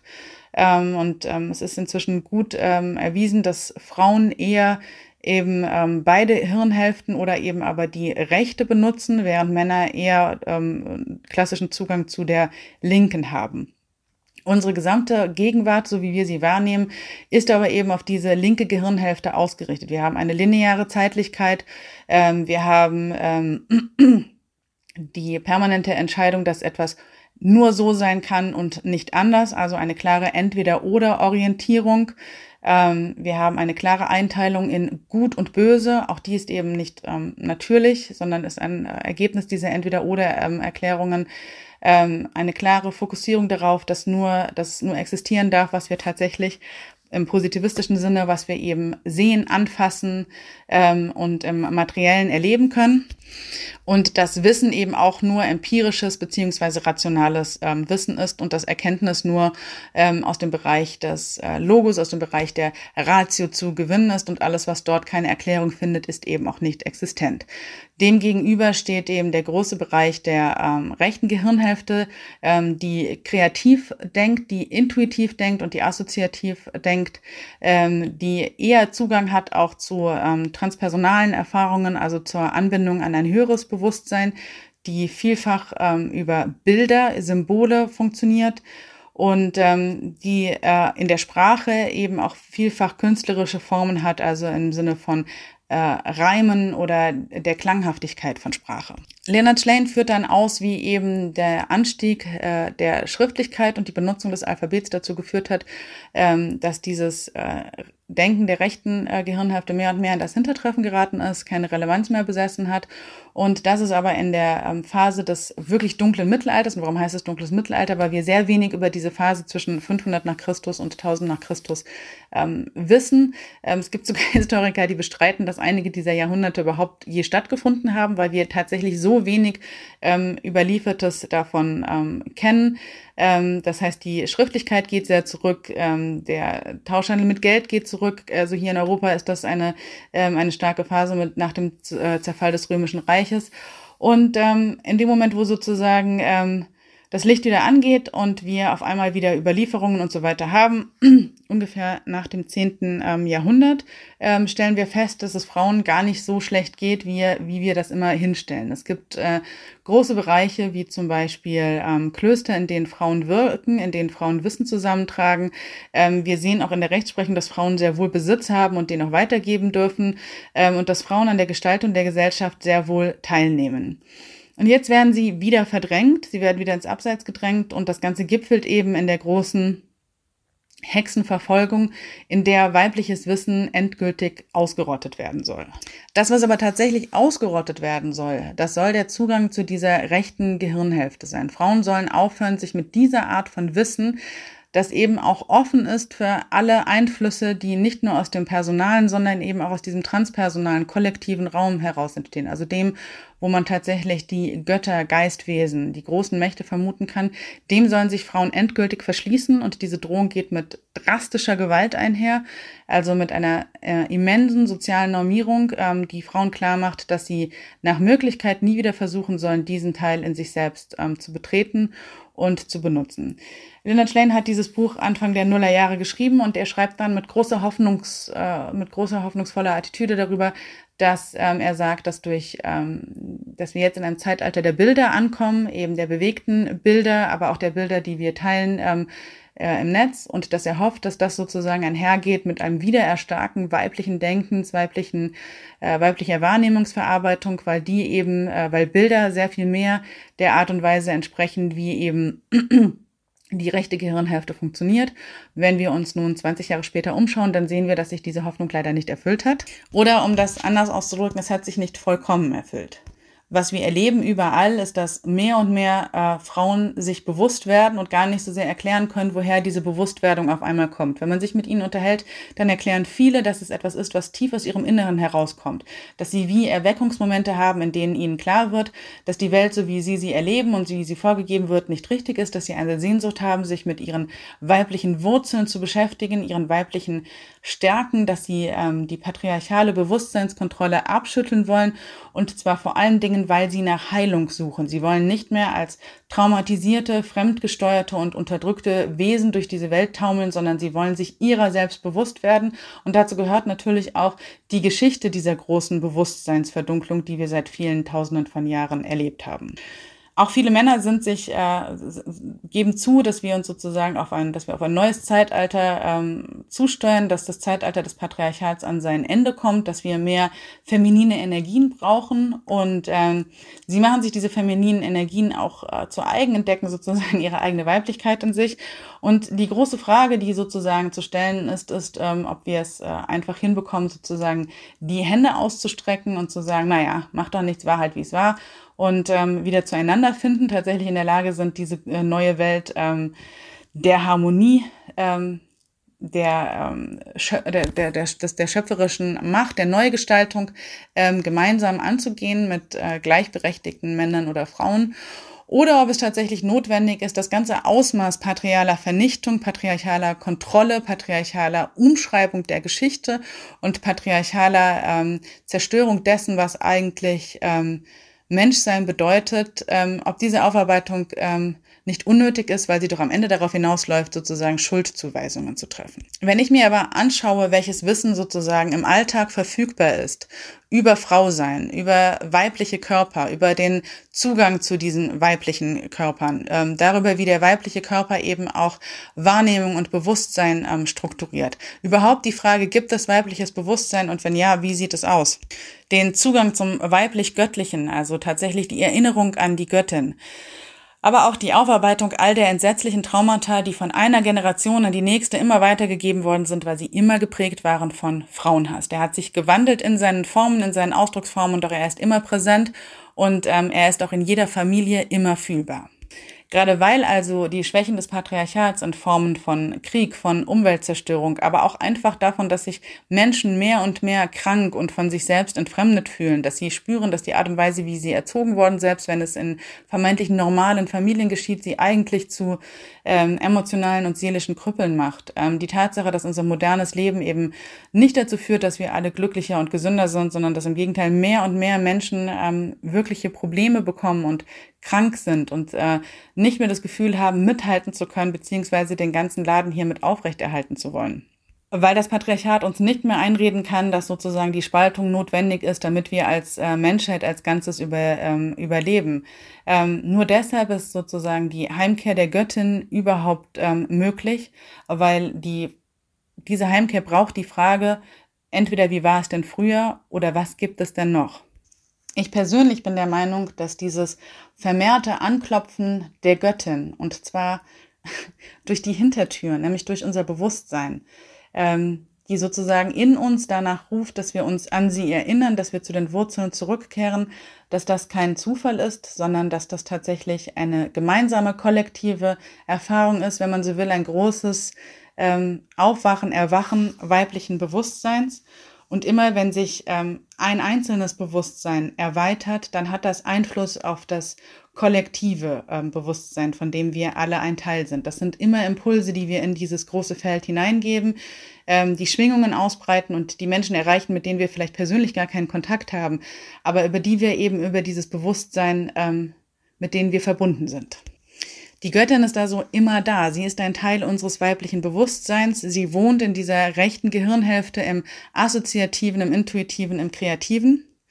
Und sie kann deshalb immer stärker werden, weil Frauen oder immer mehr Frauen zunächst einmal von der Alltagslast ein bisschen entbunden sind. Sie sind nicht mehr gezwungen, ein Kind nach dem anderen zu bekommen, Hausarbeiten zu erledigen, schwere körperliche Arbeit zu erledigen, Fürsorge zu tragen. Sie sind vielfach auch nicht mehr der unmittelbaren drastischen Gewalt durch ihre Ehemänner, Väter und so weiter ausgesetzt, sondern immer mehr Frauen schaffen es zumindest für einen Teil ihres Lebens alleine zu leben, selbstbestimmt zu leben, ähm, sich unabhängig zu machen von diesen patriarchalen Einflüssen, die natürlich trotzdem im Gesellschaftlichen immer präsent sind. Und in diesem Atemholen, in diesem Innehalten von ähm, patriarchaler Unterdrückung und Beeinflussung, in diesen ähm, in diesem Leerraum zwischen den äh, Sekunden, in diesen Grenzbereichen, da wartet die Göttin und klopft eben an und sie kann sich auf vielfältige Art und Weise bemerkbar machen. Das kann bedeuten, dass Frauen ihre Kreativität entdecken, dass sie ganz und gar in ihre schöpferische Kraft kommen und da ganz neue Ebenen über sich selbst entdecken. Es kann sein, dass Frauen Fragen stellen darüber, warum ihre Familie so ist, wie sie ist, oder warum sie bestimmte Traumatisierungen erlitten haben und warum sie damit nicht allein sind. Das kann auch bedeuten, dass Frauen ähm, beruflich sehr viel erreichen und auf einmal zu der Erkenntnis gelangen, dass das aber auch nicht dazu führt, dass sie sich tatsächlich gut und mächtig fühlen oder dass sie in dieser Welt ihren Platz finden. Es kann bedeuten, dass ähm, die Dinge, die Frau sein bedeuten, ähm, vollkommen abgelehnt werden, ähm, bis man eben erkennt, dass man auch ohne Kinder bekommen zu haben Teil dieser großen Reise und Teil dieser Weiblichkeit ist. Das kann aber auch ganz simpel die Enttäuschung sein, die Mann-Frau-Beziehungen vielfach mit sich bringen. Frauen werden von einem sehr frühen Alter an darauf konditioniert, dass ihr größtes Lebensziel, ihr größtes Lebensglück davon abhängt, den einen richtigen zu finden. Jeder Disney-Film erzählt davon, aber auch jede romantische Komödie, jedes Liebeslied. Sie alle erzählen uns immer wieder davon, dass unser großes, großes, übermenschliches Glück in einer Beziehung mit einem Mann liegt. Und genau danach streben viele Frauen, unabhängig von Bildung, ähm, unabhängig von sozialem Status. Wir alle wollen sozusagen den, ähm, den einen haben und der eine bringt alles mit. Er bringt materiellen Wohlstand mit, er ist fürsorglich, aufmerksam, er ist treu, er geht mit uns eine äh, pseudosymbiotische Beziehung ein, er ist unser perfektes Gegenstück ähm, und nach dem suchen wir und meinen ihn auch vielfach immer wieder im anderen, im männlichen zu finden, bis dann das böse Erwachen folgt. Das können toxische Beziehungen sein, das kann Fremdgehen sein. Das kann aber auch schlicht die Erkenntnis sein, ähm, dass wir uns da etwas vorgemacht haben, dass äh, wir eben nicht diese große Einheit mit dem Mann eingehen, sondern dass der anders empfindet, dass er die Wirklichkeit anders betrachtet und dass die Beziehung zu uns, zu den Frauen für ihn gar nicht so eine große Relevanz hat, wie sie das für uns hat. Was darauf folgt, ist eine große Enttäuschung. Das heißt, äh, eine Täuschung verliert eine Illusion. Da sind wir bei der Göttin Maya, verliert ihre Macht, ihren Zauber über uns und wir haben uns auch einmal, wir haben auch immer das Gefühl, wie als würden wir aus einem Traum aufwachen und die Welt ein Stück realer, ein Stück wirklicher sehen. Vielfach bringt das großen Zorn hervor. Das sieht man an den vielen Beschäftigungen damit, dass man auf einmal erkennt, dass eben der Mann äh, vermeintlich ein Narzisst ist, dass er uns da hineingetrickst hat, dass er böse Absichten verfolgt hat, dass er uns aufs Kreuz gelegt hat, mit unseren Träumen gespielt hat, ähm, aber auch, äh, dass äh, der Mann an sich einfach ähm, böse ist und ähm, dass wir ähm, andere Frauen davor warnen müssen, auf dieses Böse hereinzufallen.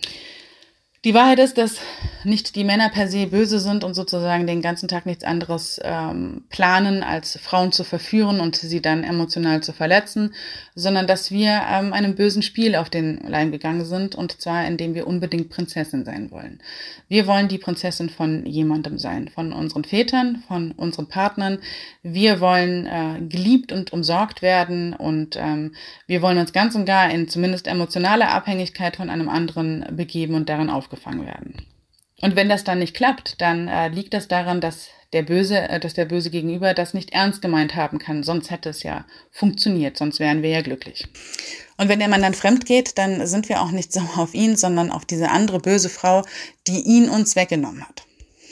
Die Prinzessin als Archetyp ist ein zutiefst männliches Konstrukt, ähm, die mit tatsächlicher Weiblichkeit überhaupt nichts zu tun hat und die große Einheit, die wir mit dem Männlichen suchen, dieses sich auflösen darin, diese Einheit eingehen, das ist eigentlich die tiefe Sehnsucht, die wir in uns tragen, uns mit unserer eigenen Göttlichkeit, mit der Göttin zu vereinen und in ihr aufgefangen und gehalten zu werden.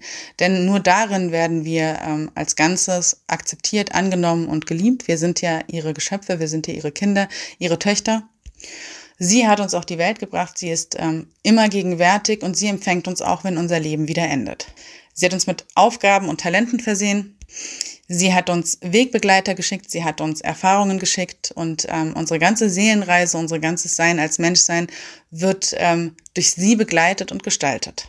Vielmehr noch ist es so, dass ähm, die Göttin in jeder von uns ist. Wenn Männer Göttlichkeitswahn bekommen, dann sind sie der Meinung, ich bin Gott. Der Unterschied dazu ist, ähm, dass die richtige Formulierung für Frauen ist, die Göttin ist ich.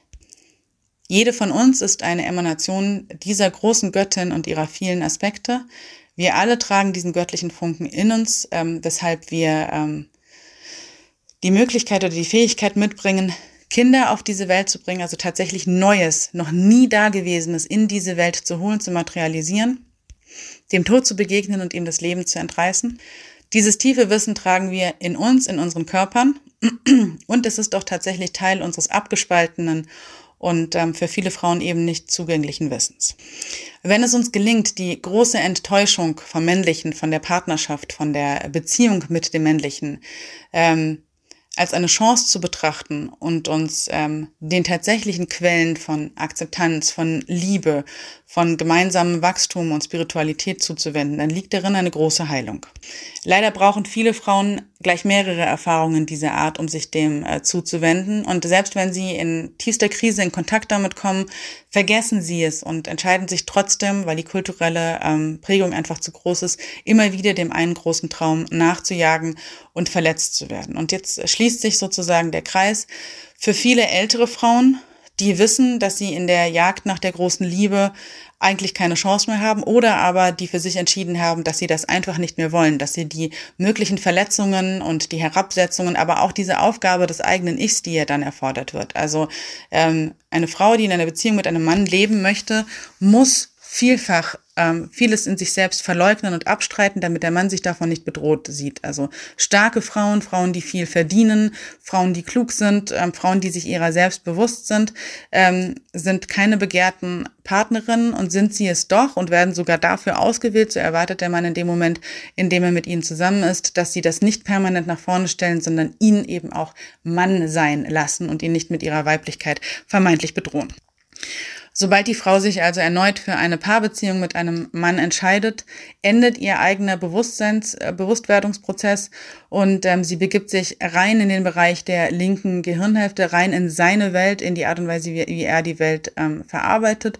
Sie wird seine Trösterin und Begleiterin. Sie ist diejenige, ähm, die ihn stärkt und ähm, die ihre Energie für ihn abgibt, in welcher Art auch immer, ähm, weil das als eine Art äh, Austausch dafür betrachtet wird, dass er ihr eben Liebe, Aufmerksamkeit, ähm, Schutz und auch materielle Unterstützung gewährt.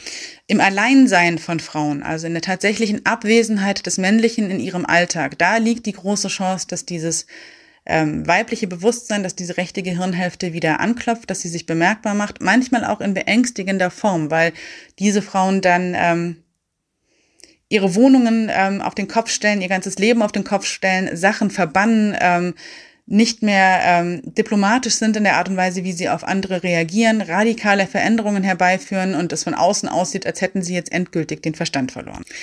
Diese Frauen suchen dann eben auch oft die Gemeinschaft mit, ähm, mit anderen Frauen, müssen dann vielfach die Erfahrung machen, dass eben nicht bewusste Frauen oder Frauen, die noch voll in diesem Paar- und Männlichkeitsdingen drinstecken, als Gefährtinnen wenig taugen, dass sie sie sogar als Bedrohung betrachten, dass sie auf einmal ausgegrenzt werden, nicht mehr eingeladen werden auf Hochzeiten, Veranstaltungen, wie auch immer.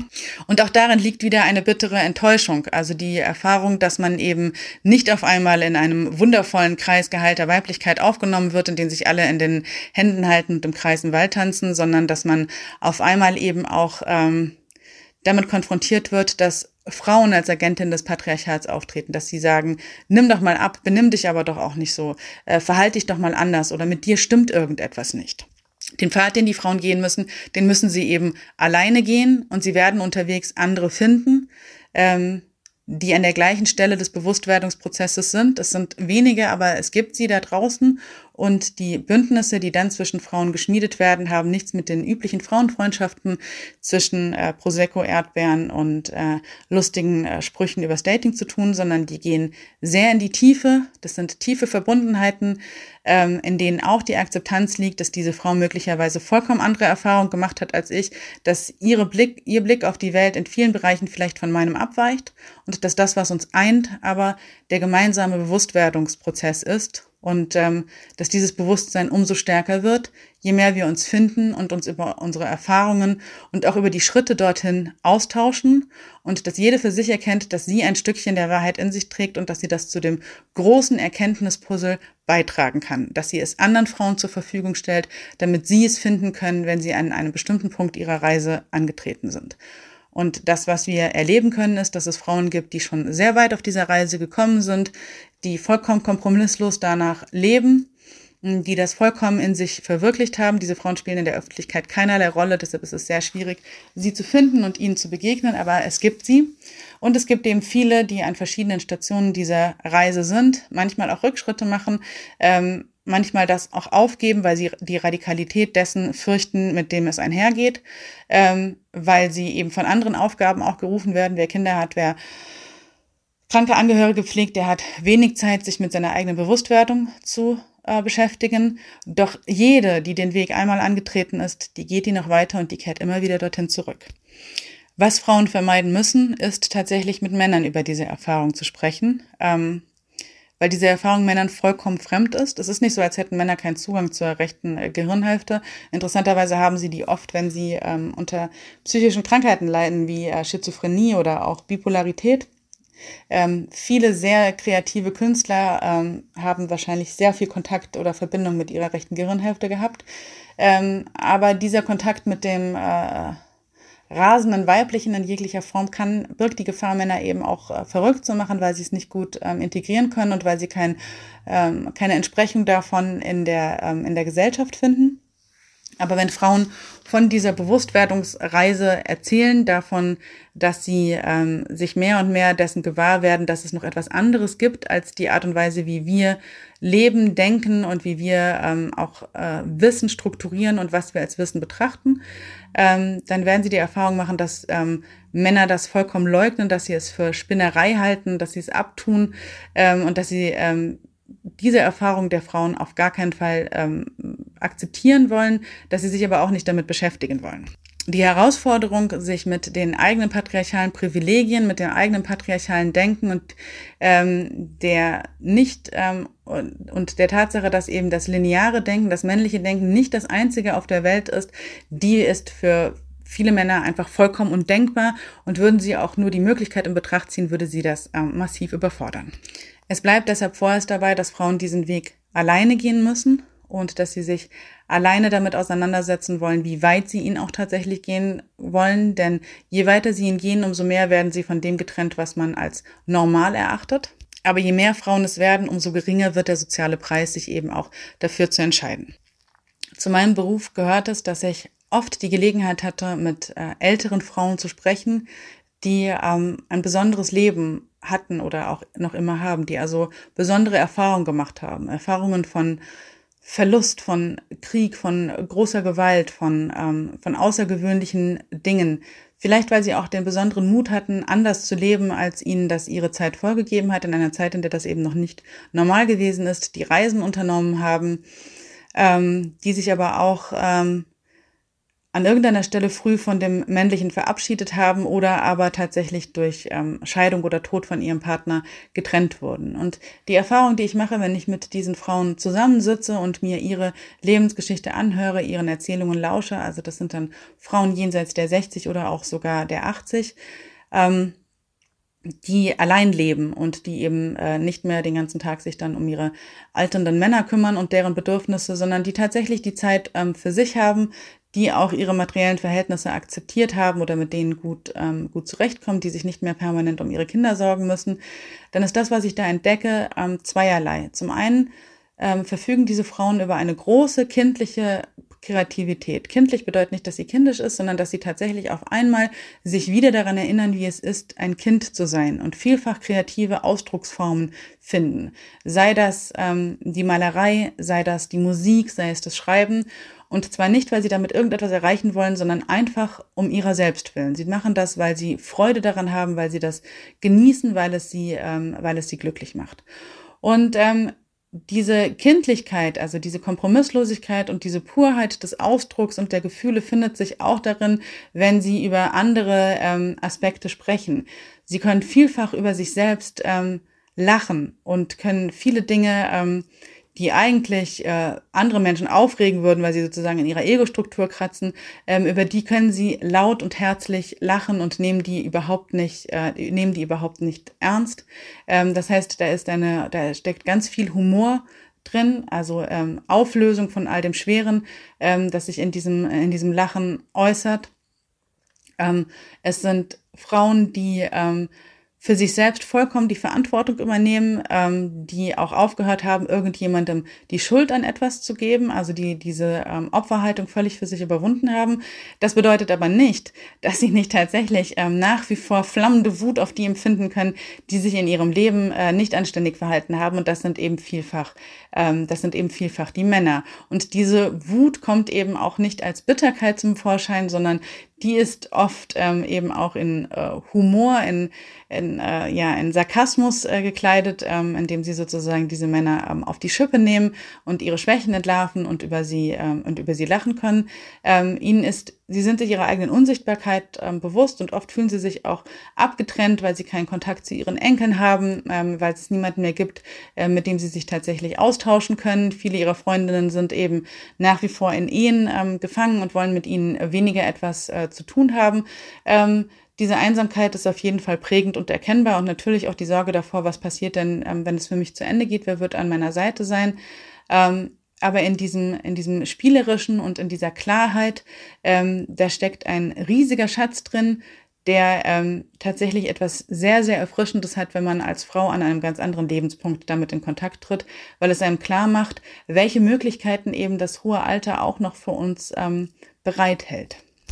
Was wir von diesen Frauen lernen können, ist, dass Verlust in welcher Art und Weise auch immer zum Leben dazugehört dass wir aufgerufen sind, für uns selbst Verantwortung zu übernehmen und dass das eben auch bedeuten kann, dass wir rücksichtslos werden gegenüber den Interessen, die andere an uns herantragen, unsere Partner, unsere erwachsen gewordenen Kinder, unsere Chefs, ähm, unsere Freundinnen, dass wir nicht mehr bereit sind, permanent für andere zu sorgen und für die da zu sein, ihre Launen und Bedürfnisse zu tragen, weil das ist nun mal eben unsere Rolle, sondern dass wir die in aller Strenge zurückweisen können und auch dürfen und ähm, dass wir die Einsamkeit oder das Alleinsein als solches nicht fürchten brauchen, weil genau das uns eben auch die Möglichkeit gibt, uns selbst zu verwirklichen und selbst zu erleben, herausgenommen zu sein aus dem ganzen ähm, Leistungskanon, der auf uns aufgedrückt wird und in der Freiheit einfach wir selbst sein zu dürfen.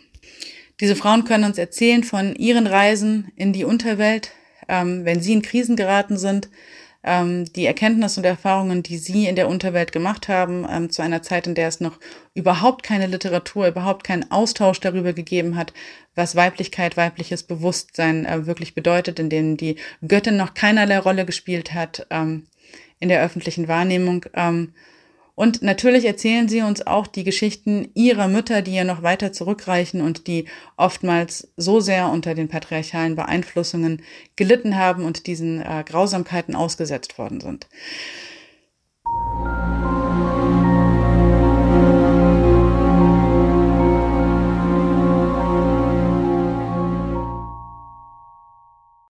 Ich schließe diesen Podcast jetzt. Er ist länger geworden als die vorangegangenen, auch weil es eine längere Pause gegeben hat. Ähm, die Pause war so nicht beabsichtigt, aber meine eigene Bewusstwerdung, meine eigene Heimkehr der Göttin hat für eine Zeit lang meine ganze Aufmerksamkeit ähm, verlangt.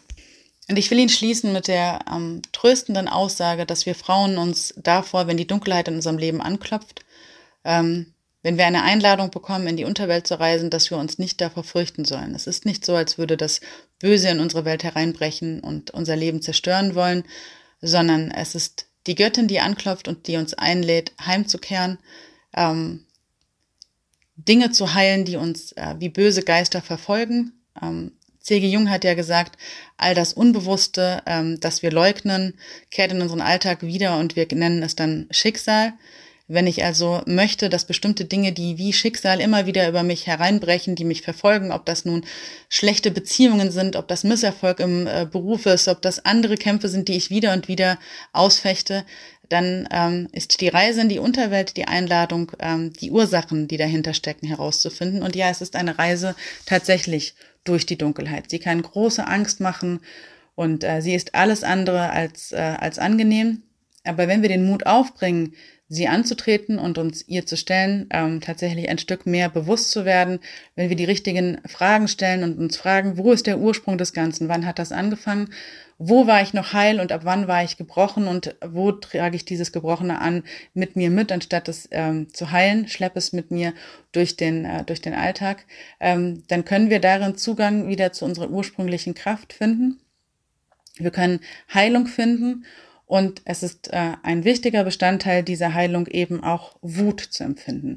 Weibliche Wut ist die gesunde und reale Reaktion auf das, was man mit uns macht, was man mit unseren Müttern gemacht hat, von dem man uns heute immer noch abverlangt, dass wir es leugnen, dass wir doch endlich mal Ruhe geben sollen, dass doch dieses ganze Feminismusgedöns, ähm, dass das nur anstrengend ist, dass wir doch heute wirklich andere Probleme haben und, und, und. Wut ist die richtige Reaktion auf ähm, das patriarchale Trauma, unter dem wir alle leiden und von dem wir alle betroffen sind. Es gibt sogar ähm, Vertreterin dieses neuen Feminin, die sagen, diese Wut ist etwas Heiliges. Wir kennen viele wütende Göttinnen. Ähm, die bekannteste von ihnen ist eben auch Kali, die auch eine Göttin des, äh, des Todes ist. Ähm, man hat Frauen ihre Wut systematisch abtrainiert. Man hat ihnen beigebracht, dass sie sich nicht zu wehren haben, dass sie nicht zurückzuschlagen haben, dass sie nicht wütend zu werden haben. Und Frauen, die das doch tun, ähm, haben entweder ihr Leben riskiert oder aber wurden ähm, vielfach als ähm, verrückt, als nicht tragbar hingestellt. Es gibt viele Entsprechungen dafür, wie zum Beispiel die Furien. Und es gibt wenig, was Männer so sehr fürchten wie weibliche Furien. Ähm, Frauen, die äh, ungehindert ihrem, ihrem Zorn Ausdruck verleihen, ähm, die ihn tragen in die Welt, anstatt ihn gegen sich selbst zu richten. Und der andere Bereich, der sehr schwer sein kann, ist der Bereich der Trauer. Die Trauer all dessen, was wir verloren haben, was uns verwehrt wird, was wir, zu dem wir keinen Zugang haben. Und wer den Mut aufbringt, ähm, diese Teile tatsächlich zu betrauern, also das ungeheilte Verhältnis zum eigenen Körper, den Zugang zur eigenen Schöpfungskraft, ähm, die Verwirklichung des eigenen Lebensweges, anstatt ähm, ihn sozusagen einem männlichen unterzuordnen oder ähm, dem männlichen zur Verfügung zu stellen. Ähm, das Nachjagen nach dem, was ähm, die äußere Welt uns als vielversprechend hinhält, wie zum Beispiel ein toller Job, die perfekte Familie, das perfekt aufgeräumte Zuhause, ähm, das perfekte Äußere, die große Enttäuschung, die darin liegt, aber auch dem Anerkennen, wo wir tatsächlich reale Gewalt durch ähm, Männer und männliche Privilegien erfahren haben, wo wir vielleicht sexuelle, körperliche Gewalt erfahren haben, wo wir verraten worden sind, wo wir enttäuscht worden sind, wo unsere Mütter uns vielleicht auch für diese Dinge verraten haben, ähm, wo unsere Mütter uns genormt haben und wo sie uns etwas von unserem ursprünglichen Sein genommen haben, wo unsere Väter uns im Stich gelassen haben, wo unsere Väter ähm, rücksichtslos mit uns umgegangen sind, wo sie uns Anerkennung verwehrt haben. Und ähm, wo unsere Partner den Bund, den wir mit ihnen eingegangen sind und den wir doch als so heilig betrachtet haben, wo sie den ähm, ohne großes Aufheben ähm, in Frage stellen, relativieren oder eben auch aufkündigen. Und diese Trauer zuzulassen und tatsächlich das auch zu betrauern. Wenn wir den Mut haben, diese Trauer zuzulassen und sie wirklich zu empfinden, das heißt, die Trauer wie einen Gast zu uns äh, einzuladen neben mir zu sitzen und ihr zuzuhören, was sie uns zu erzählen hat, dann trauern wir nicht nur für uns, sondern dann trauern wir für alle Frauen, die jetzt auf der Welt sind, aber auch alle Frauen, die vorher in der Welt waren und für deren Trauer niemals Platz gewesen ist. Das heißt, wir trauern nicht nur für uns selbst, sondern für alle Frauen und das kann eine tiefe und überwältigende Erfahrung sein. Und auf die Trauer und auf die Wut folgt die Akzeptanz. Die Akzeptanz dessen, dass das Leben so ist, wie es ist dass das Leben Licht und Schatten beinhaltet, dass es ähm, großartige Momente voller Liebe, Verbundenheit und Lebendigkeit für uns bereithält, aber eben auch in jeder Sekunde Tod, Verlust und ähm, Dinge, die uns sehr, sehr traurig machen.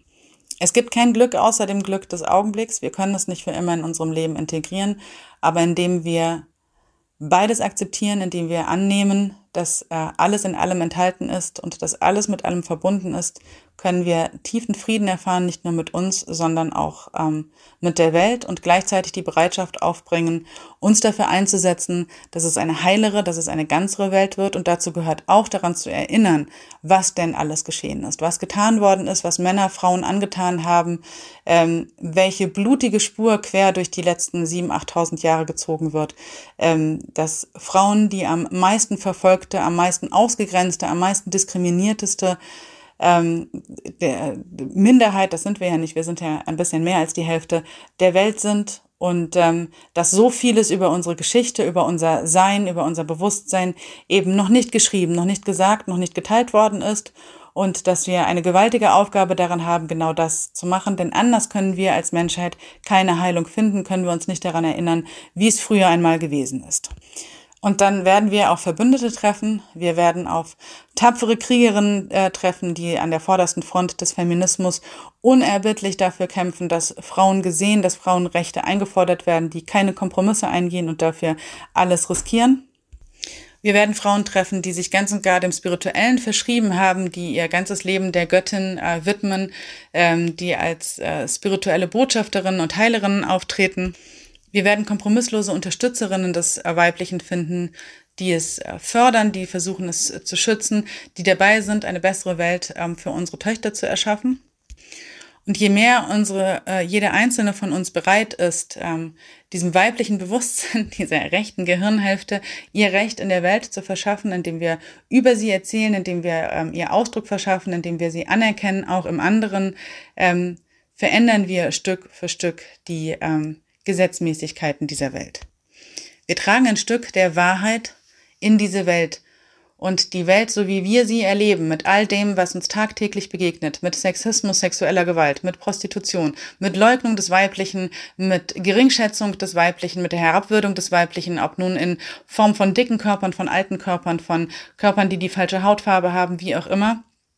Diese Welt ist nicht real in dem Sinne, dass sie wahr ist. Sie ist eine große Täuschung geschaffen, um Machtverhältnisse zu zementieren, aber auch um Angst im Zaum zu halten, die Angst vor genau den Anteilen, die eben in dieser rechten Gehirnhälfte ähm, auch verborgen sind, dem Irrationalen, dessen, was uns möglicherweise verrückt machen kann, weil wir in Kontakt mit etwas viel Größerem kommen, mit Wahrheiten, die wir nicht ertragen und nicht integrieren können.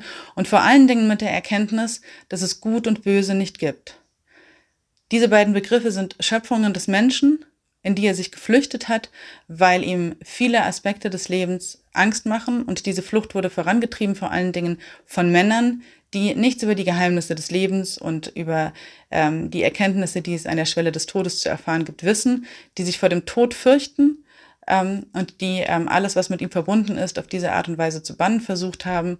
Es liegt für Frauen kein Gewinn darin, zu versuchen, in einer patriarchalen Welt gut zu sein. Das Einzige, was wir tun können, ist dafür zu sorgen, ähm, dass mehr und mehr diesen Diskurs aufgeben, nicht mehr versuchen, gute Frauen zu sein, sondern einfach wahre Frauen zu sein. Frauen, die ihre eigene Wahrheit leben, die sie ausdrücken, die das tun, auch wenn das anderen nicht gefällt und die damit ein Stück dazu beitragen, ähm, dass weibliches Erleben, weibliches Sein wieder Raum bekommt in dieser Welt. Habt den Mut, das lineare Denken, das Reich des Logos zu unterbrechen, habt den Mut, euren inneren Impulsen zu folgen, ähm, den assoziativen Ketten, die in eurem Inneren entsteht. Das ist nicht verrückt und das ist auch nur im besten Sinne unlogisch. Vertraut euren Körpern, statt sie zu bekämpfen. Vertraut euren Gefühlen und eurer Wahrnehmung. Und vertraut im besten Sinne einander. Wenn dir eine Frau erzählt, dass etwas so und so ist und dass sie es so und so erlebt hat, dann hör ihr zu und schenk ihr das Vertrauen, dass das tatsächlich wahr ist. Und wann immer Männer uns von verrückten Frauen, von durchgeknallten Exen, von was auch immer berichten, dann ähm, sollten wir lernen, richtig hinzuhören. Wenn Männer von solchen Erfahrungen berichten, dann haben sie in den allermeisten Fällen ähm, Kontakt gehabt mit dieser puren Weiblichkeit, mit der, die sich auf einmal nicht mehr Normen unterordnet, sondern die aus welchen Impulsen heraus auch immer diese Grenzen ähm, überwindet. Die verrückte Frau ist immer eine, die die Reise in ihre Unterwelt angetreten hat, mit ungewissem Ausgang. Es mag sein, dass sie verrückt wird, verrückt bleibt, dass sie ähm, nicht sofort in die Heilung gehen kann, dass sie in der Wut verhaftet bleibt, vielleicht auch in der Trauer, vielleicht leugnet sie auch auf einmal alles, weil sie es nicht ertragen kann. Aber wo eine verrückte Frau ist, da ist die Wahrheit nie fern.